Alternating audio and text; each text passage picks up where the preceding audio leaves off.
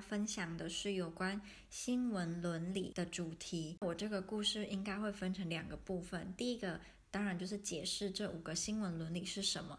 那我的新闻伦理的来源呢，是来自一个组织，叫做 The Ethical Journalism Network。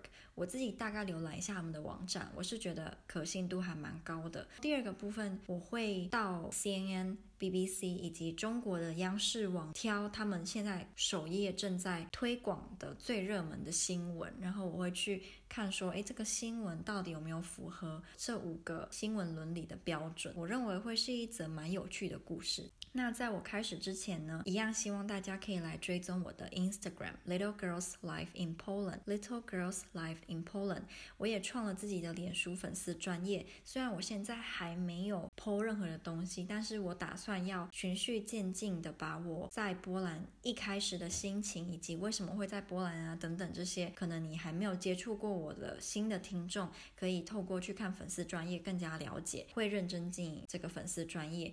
那我当然也不会。是疏忽于我的 Instagram 或是我的录音，这几个我都希望可以让它慢慢的提高，无论是它的品质或是频率，频率可能不需要提高，反而是要降低啦。因为我真的觉得我上传故事的之前的频率真的是太高了。那现在因为我会剪辑，会加音乐什么的，可能一个礼拜一到两个已经算很不错了。我不知道如果我毕业之后时间比较多，还没有工作之前啦。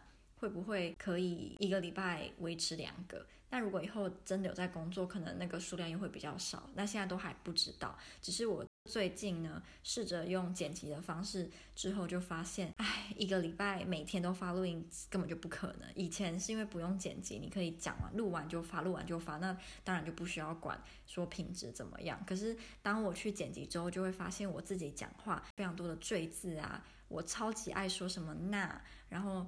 对，就是这个，然后让我剪到快起笑。我还是希望能够剪辑啊，让大家听得也比较舒服一点。除了追踪我的 Instagram 跟脸书专业之外呢，我希望如果你很喜欢我的故事，或是你听了很久了，可以帮我分享到你的 Facebook、你的 Instagram，就算只是在你的现实动态 tag 我也好，让更多的人可以知道我，这对我来说都会是一个很大的鼓励。好，那我就要开始今天的主题喽。这五个伦理，第一个叫做 accuracy。第二个叫做 independence，第三个叫做 impartiality，第四个叫做 humanity，第五个叫做 accountability。那我会一个一个解释它的内容是什么。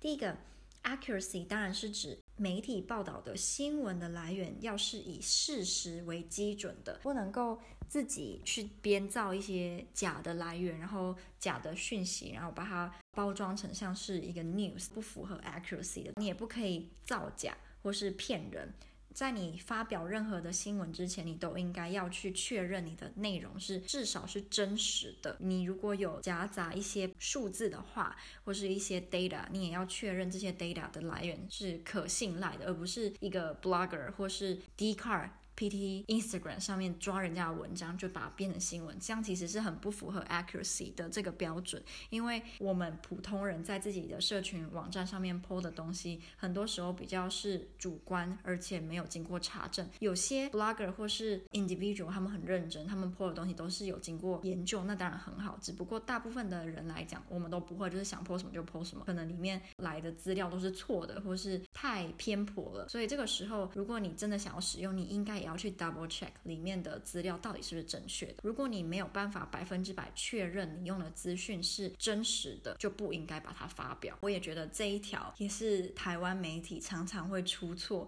或是没有注意到的。他们根本就不管这些来源到底可不可信，他们到底有没有查证，我都觉得很值得去质疑。第二个道德呢是 independence。它的内容就是人如其名，任何一家媒体都不应该沦为政府、党派、企业、利益团体的传声筒。新闻你不应该是想说，哦，我这则新闻能够帮助我们现在的政府达到一个怎么样的效果，所以我去报道它。如果你今天你真的想这么做，你也应该要公开透明的讲说，我这个新闻，我这则新闻就是站在政府的立场。如果可以的话，你也应该要把其他多的资讯加进来，那这些资讯也要是正。正确的。总之，也不是说百分之百不可以站在某个特定的立场报道，只是如果你要这么做的话，你必须要公开透明，不应该欺骗你的读者，或是让他们误以为你是一个中立的媒体，因为假装自己是中立是非常危险的。比起有立场的媒体来讲，假装自己是中立的是更有伤害的。第三，impartiality 的意思就是你必记得一则故事，它永远都不会只有一个观点。那你该往什么方向找其他不同立场的新闻，来让你整则新闻是比较完整的，也是你在报道的时候该想到的。比如说，你这则报道是有 A 方的说辞，那你是不是也应该要找 B 方、C 方，甚至是 D 方，他们的说法又是怎么样？很多时候，如果你只报道 A 方，就会变得 biased 不中立，诚如前面那一条。如果你真的想要站在某一方的立场来讲，你就要讲清楚说，我们这一则就是站在他的立场，以他的立场来看这件事，并没有说。他讲的就百分之百正确，不可以装作你报道的就是真实的，就是 facts。第四个 humanity 的意思就是媒体应该要记得他们所报道的故事，尤其是牵涉到个人，会有一定的后果。以 Ian McEwan 的小说《Amsterdam》为例好了。里面的男主角他想要把某个政治人物穿女装的照片发布出来，那你就要去想，你发布了这张照片之后，除了对他的政治生涯会有影响之外，对他个人、对他的家庭或是其他方面，是不是也会有负面？如果你要讲正面也好，你报道出来的故事，它后续的结果会是什么？而不是想说我我报道就报道啊，会怎样嘛？这是一个很不成熟且没有道德的媒体的行为。记者他们在报道任何故事之前，都有想到这一点的话。台湾有很多鸟新闻根本就不会出现，比如说有关女明星的私事、女明星的什么胸部变大、腰变细什么，我觉得这些其实就是到底跟我们大众有什么关系啊？以及你觉得这个女明星她真的想要被人家知道这些事情吗？我不否认，或许真的某一方面来讲，名人或明星是靠这一类的新闻而成名、博版面，可是也有很多。明星是不希望媒体去报道这种这么私人，而且跟他们能力、作品完完全没有关系的报道。我相信也是。有蛮多这样子的明星，除了去思考自己的报道会有什么样的后果之外呢，也不应该要参与于仇恨的言论或是不必要的暴力、色情的影像跟影片，因为这也算是 humanity 的其中一部分。最后一个呢，accountability 指的是我们都不是圣人，即使你今天你的报道你都有去求证，你可能也会不小心出一些错误，比如说你的拼字拼错了。或是你有错字，忽略掉某一方的说辞，那这都没有关系。如果你接收到读者或是你你的朋友、你的谁谁谁读了之后跟你讲说，哎，你这里好像讲的不太好什么，你都应该有心理准备要道歉，然后你要诚心诚意的去修改它。之后遇到差不多的事件的时候，你能够怎么样去避免？不要重复之前的错误，这个就是所谓的 accountability。那我认为这一条也是蛮多台湾记者好像没有做到，明明就报道错了，或者是伪造新闻，或是有不实的资讯，他们都不会道歉，他们就直接整个下架，然后就结束，也没有看到后续他们是怎么处理，比如说是不是有加强对于记者的教育啊，还是给他们一个什么样子的经验，就是他们都没有讲。会让人家觉得没有诚意吧，会有一种之后感觉一定还会再犯。刚刚不是有提到我会来看 DNN、BBC 以及央视新闻嘛？那我现在就来看。所以我现在看的 C N 这个报道呢，是有关川普他还没有去会见抗议者，即使已经有了先例。这样，好，那我们来大概看一下哦。It's been two weeks since George Floyd was killed while in the custody. 第一段其实就是在讲一个事实啊，就是这个黑人他被杀了，然后在某个地方被警察，然后导致有非常多的游行示威，希望可以改善改革。警察的制度，但是川普呢，还没有打算要会见这一群游行的人。去会见游行的领袖呢，是美国总统一直以来都被认为该做的事情。他可以让整个国家的注意力被导到这个地方，这个应该要被注意到的社会事件，以及让国家比较团结。他说，川普已经有在不同的场合表达他的遗憾，可是他同时也在他的社群软体呢，po 上教堂被被示威者破坏的照片。然后他也有发表说，他们的这些示威游行呢，可能是违法的，但是他的这些做法只是让示威者更加的不满，然后导致有很多的批评，加深了分裂。到目前为止，我觉得都还算是事实。可是他最后的这个是说，他的这些行为呢，可能加深了社会的分化。这个是不是就有加入了自己的一些立场呢？因为这还蛮主观的，可能会有一方认为这并不是在加深社会的分化，而是让不同立场的声音被听见而已。所以这也是看你怎么想。因此，我认为这句话有多少表达出他们这家新闻的立场啊？可能就是比较没有这么的亲川普，或是支持他的行为。虽然其实美国的新闻除了特定几家，大部分都蛮喜欢批评他们的总统，无论他们原先到底是不是支持这个总统的党派。等这个总统他开始工作之后，被全国所媒体批评是还蛮正常。他们的副总统呢，反而就是有举办了很多场会议，跟非裔美籍会面，但这些活动都没有包括 Floyd 的家人。川普说他已经有跟 Floyd 的家人在电话章当中讲过话了，不过 Floyd 的哥哥说他们的对话是非常短暂，而且川普并没有真的去倾听他们的声音。他的哥哥说，川普根本就没有给我讲话的机会，我试着要跟他讲，但是他很像是不要让我说话。他的反应让我觉得他对我想要讲的是没有兴趣。我觉得这边还不错，他们并没有因为川普说自己跟 Floyd 的家人讲过话，他们就直接讲说哦，但是川普已经有跟 Floyd 的家人讲过，他是有去查证，他是有去找 Floyd 的哥哥去说，哎，到底他有没有跟你讲话？那他讲了什么呢？因为川普也只是说我有跟他们的家人通话，那通话内容是什么你也没讲，所以我觉得这一点是做的还不错。像刚刚讲的，有符合所谓的 impartiality，可是你也可以从这边看得出来，他们就是真的没有很喜欢川普啦。我就不再继续往下看了，因为我认为应该整体而言会是差不多的，以批评川普以及支持这些集会游行跟示威。那我们现在来到 BBC 的部分，BBC 的头条新闻呢，也是跟种族歧视有关，可是就不是川普了。它的头条叫做 George Floyd Boris Johnson urges peaceful struggle against racism。英国首相要求反抗种族歧视应该要使用和平的方式，就是要和平示威。他说。英国首相认为，他们的政府不应该忽视由这个黑人的死亡所导致的愤怒，以及对于司法体系感到不满的这个情绪。但他认为这样子的出发点当然是好的，不过被一群以暴力或是太超过方式来示威游行的人所破坏了。他认为。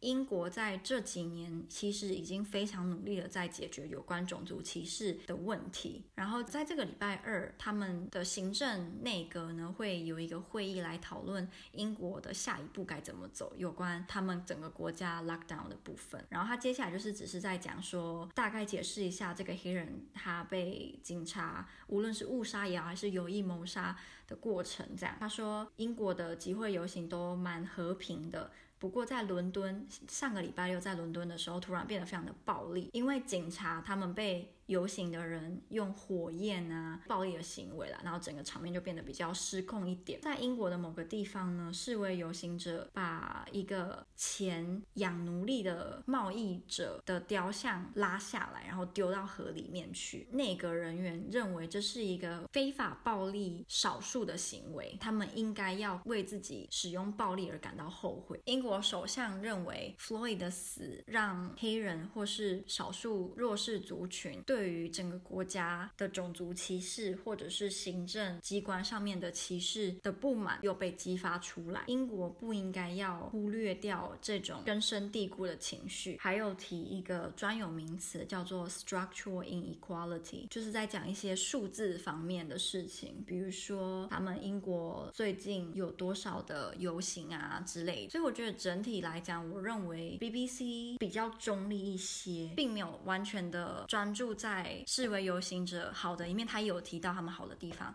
可是他也有提到他们做的不好的地方。然后不好的地方是什么？他也有提出来。首相讲了什么？他也有提到。内阁的人员又说了什么？也有提到。我觉得就比较全面一点啦。那他还有什么可以加强呢？如果他有提到示威游行里面，就是他刚刚不是有说有示威的人把一个奴隶买卖的商人的雕像给拉下来吗？如果他们可以加入参加那一场示威游行里面的人，他们的。看法的话，我觉得整个故事又会变得更完整。比如说，支持这个行为的游行人士是怎么想的，然后反对这个行为的游行人士又是怎么想的，这样，这是我自己觉得。但因为我不是专业记者嘛，所以我没有要批评这整则新闻。我觉得整则新闻相较先刚刚那一个，感觉这个是品质比较好，然后整体也给人一种好像我不是只是在读一个新闻呢，而是在读一个论文的感觉。大概看一下他有没有提到写这个新闻的人是谁，是没有提到啦。但是我不知道英国的新闻是怎么运作的，我不是非常确定。因为像台湾的都会写说，这一则是由谁谁谁写的，然后让你知道说，如果你不喜欢这则新闻，或是你觉得这新闻有哪里错，你可以去找这个人嘛，或者是去去投诉他。但他这边是没有写啊。我们现在来看中国央视网的部分，央视网他们的热门有三则，第一则叫做“初心印记”，三个微镜头蕴含的使命担当是有关习近平。第二个呢是抗击新冠肺炎疫情的中国答卷，好像是讲他们的白皮书吧，是真实记录中国抗疫艰辛历程的重要文献，约三点七万个字，到底谁会看完？分为四个部分，分别是中国抗疫、抗击疫情的艰辛历程、防控和救治两个战场协同作战，凝聚抗击疫情的强大力量和共同。这真的是新闻吗？我觉得这比较真的像是那个什么 propaganda 的感觉，写的超级的 让我不想信任他。好，你可能是我比较主观一点。第三则是什么呢？民航局实施航班奖励和熔断措施。近日，民航局发布关于调整国际客运航班的通知。通知指出，从二零二零年六月八日起，所有未列入第五期航班计划的外国航空公司，可在本公司经营许可范围内。叭叭叭叭叭。好，我认为大家应该比较对第一个有兴趣吧。我们来看看习近平先生说了些什么。这则新闻是由中央广播电视总台央视网所写的。初心印记，使命担当。把初心落在行动上，把使命担在肩膀上，在其位谋其政，在其职尽其责。而且他这个好做特效哦，就是也太偏心了吧？为什么还做特效给习近平呢？哦，因为他们他们那个嘛。OK OK，你们的 leader。他说六月七号呢，就是发布了这个白皮书，就是把他们怎么抗议的过程写下来。二零二零之初开始的这场战役，烙印在每个人的记忆深处，这是没有人忘得了，而且不是只有中国人，全世界忘不了。六月八日，武汉解封满两个月，街道从几乎空无一人到烟火气升腾，在复苏后的日子，这座城里的人们尽情地拥抱着新的生活，对武汉，习近平总书记牵挂在心。二月十日，在北京调研时，通过视频连线武汉市，不啦不啦不啦不啦不啦不啦，然后就是他就讲了刚刚我刚刚念的那一句有加入特效的 slogan。密集的战役日程中，三个微镜头里蕴含着责任与担当。三个微镜头是什么呢？一月二十三日，湖北武汉；微镜头二，三月二十九日，浙江宁波。那他刚那个。这个什么微镜头一，它里面有一句说：“敢当是敢于承担的魄力，负担起责任担当。”总书记一直身体力行，好好好，很好很好。